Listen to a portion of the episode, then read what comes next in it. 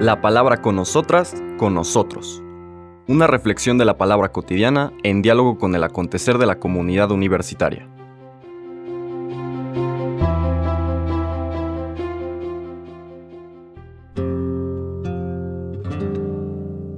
Hola, buenos días. Bienvenidas, bienvenidos a la palabra con nosotras, con nosotros.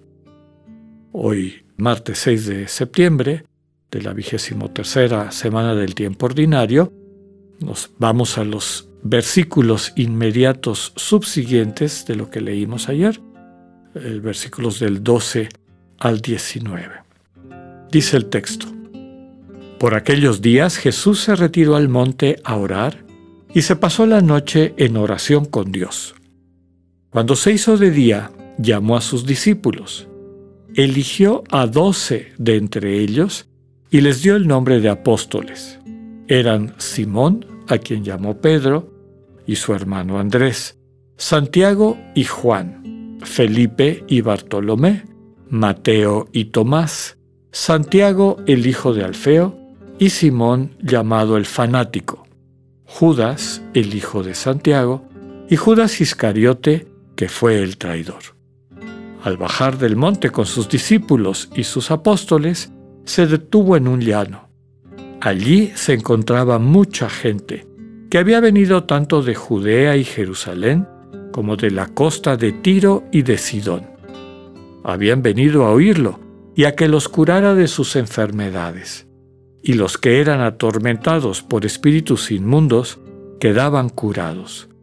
Toda la gente procuraba tocarlo porque salía de él una fuerza que sanaba a todos. Palabra del Señor.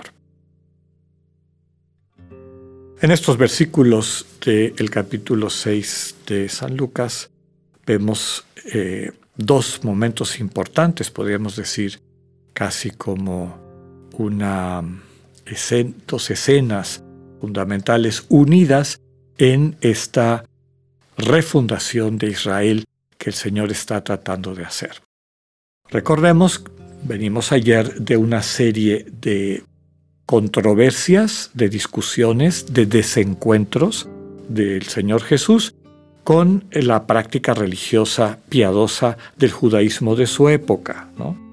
El cosechar trigo en sábado porque sus discípulos tenían hambre, y específicamente ayer la curación del paralítico o, de quien tenía la mano paralizada en sábado.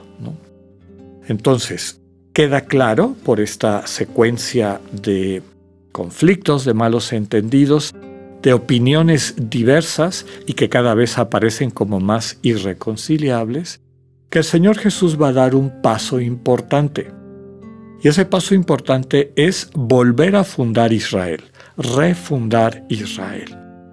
Lo primero que habría que destacar es que Él toma tiempo para orar. Dice el texto que se retira al monte a orar y pasa la noche en oración con Dios. Recordemos que oración literalmente significa conversación, encuentro, comunicación. Va en búsqueda de poderse comunicar con su Padre. Y normalmente en una oración, tal como nos enseña el Señor Jesús, nosotros llegamos con nuestra realidad de vida, nuestras inquietudes, cómo estamos, cuáles son nuestras dudas, nuestros deseos, cómo pensamos que pudiéramos remediar algunas cosas o mejorarlas, y lo ponemos en las manos de Dios. Aquí la clave es que no se trata de dedicarle tiempo meramente a reflexionar, a que yo vea qué me parece o qué no me parece, vea qué puntos están a favor y en contra, sino una vez que yo exprese lo que siento y deseo a Dios, el cultivo del silencio, aprender a hacer silencio interior para poder escuchar en nuestro corazón, en lo más profundo de nuestra conciencia, donde lo que crece se está independencia de los rollos y discursos de nuestra mente, ir percibiendo la voz sutil de Dios. ¿A qué nos invita? Eso seguramente hizo el Señor durante esa noche, y nos dice el texto que cuando se hizo de día, llama a sus discípulos. De esos discípulos elige a doce. A esos doce les da el nombre de apóstoles, que literalmente significa enviados. Luego viene la lista, tal como nos la presenta Lucas. Ya hemos dicho en varias ocasiones que las listas no son iguales en todos los evangelistas. Entre los sinópticos son más o menos similares y en el de Juan varían un poco. Ya sabemos que están Simón y su hermano Andrés, Santiago y Juan, Mateo y Marcos dicen hijos de Zebedeo. Como Lucas es pagano, pues no entiende por qué ponen el nombre de su papá, que describe que eran judíos observantes. Luego está Mateo, que sabíamos, sabemos que era un cobrador de impuestos, Tomás, Santiago, hijo de Alfeo, Simón llamado el fanático, es decir, llamado el celota. Recordemos que los celotas eran una secta judía guerrillera que creía que Dios les invitaba a tomar las armas para liberar a su, a su territorio, a Judea, de la presencia romana. Entonces era un guerrillero contra Roma.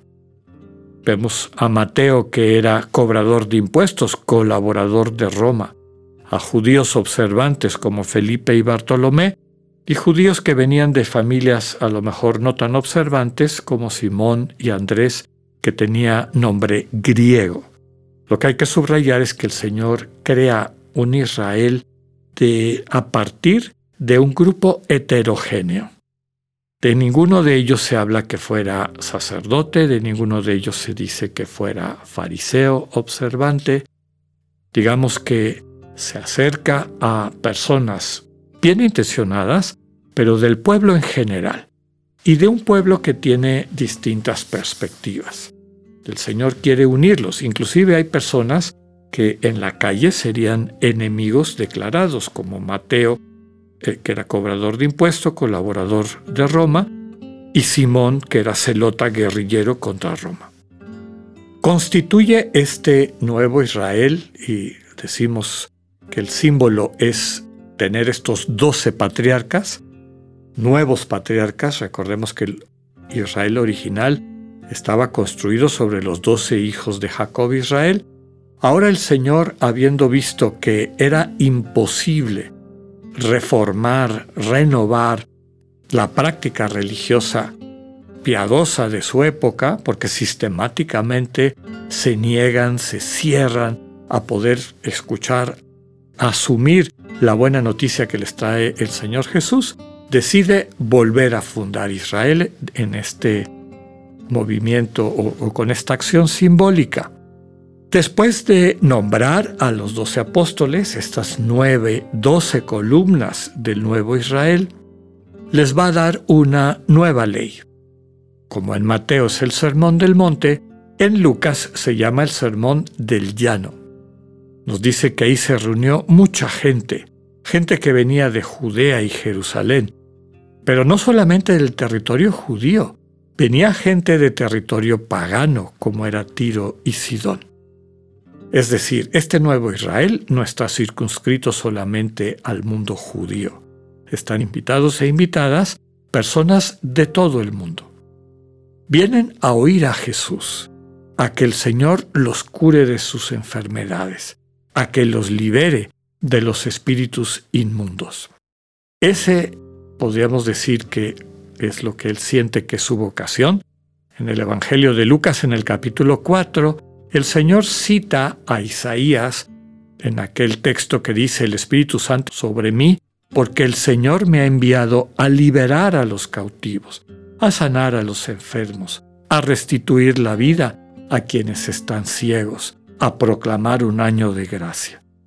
Vemos que estas eh, multitudes, toda esta gente, descubre que en Jesús hay esta oportunidad de ser curado de sus enfermedades de escuchar su palabra que les transforma y les da una vida renovada y ser liberados de los espíritus inmundos que los oprimen. El contraste está entre este pueblo que procura tocarlo porque percibe de él sale una fuerza que sana a todos y la cerrazón de los devotos, sobre todo de la élite religiosa de su época, que se cierra a la buena noticia. Iremos escuchando con atención en qué consiste esta nueva ley que el Señor le entrega al nuevo Israel. Que tengan un buen día, Dios con ustedes.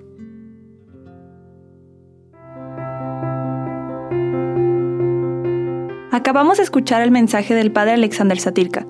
Escúchalo de lunes a viernes a las 8.45 de la mañana por radiveroleón.com o a través de nuestra app gratuita para iOS y Android. Radivero León, no todo está dicho.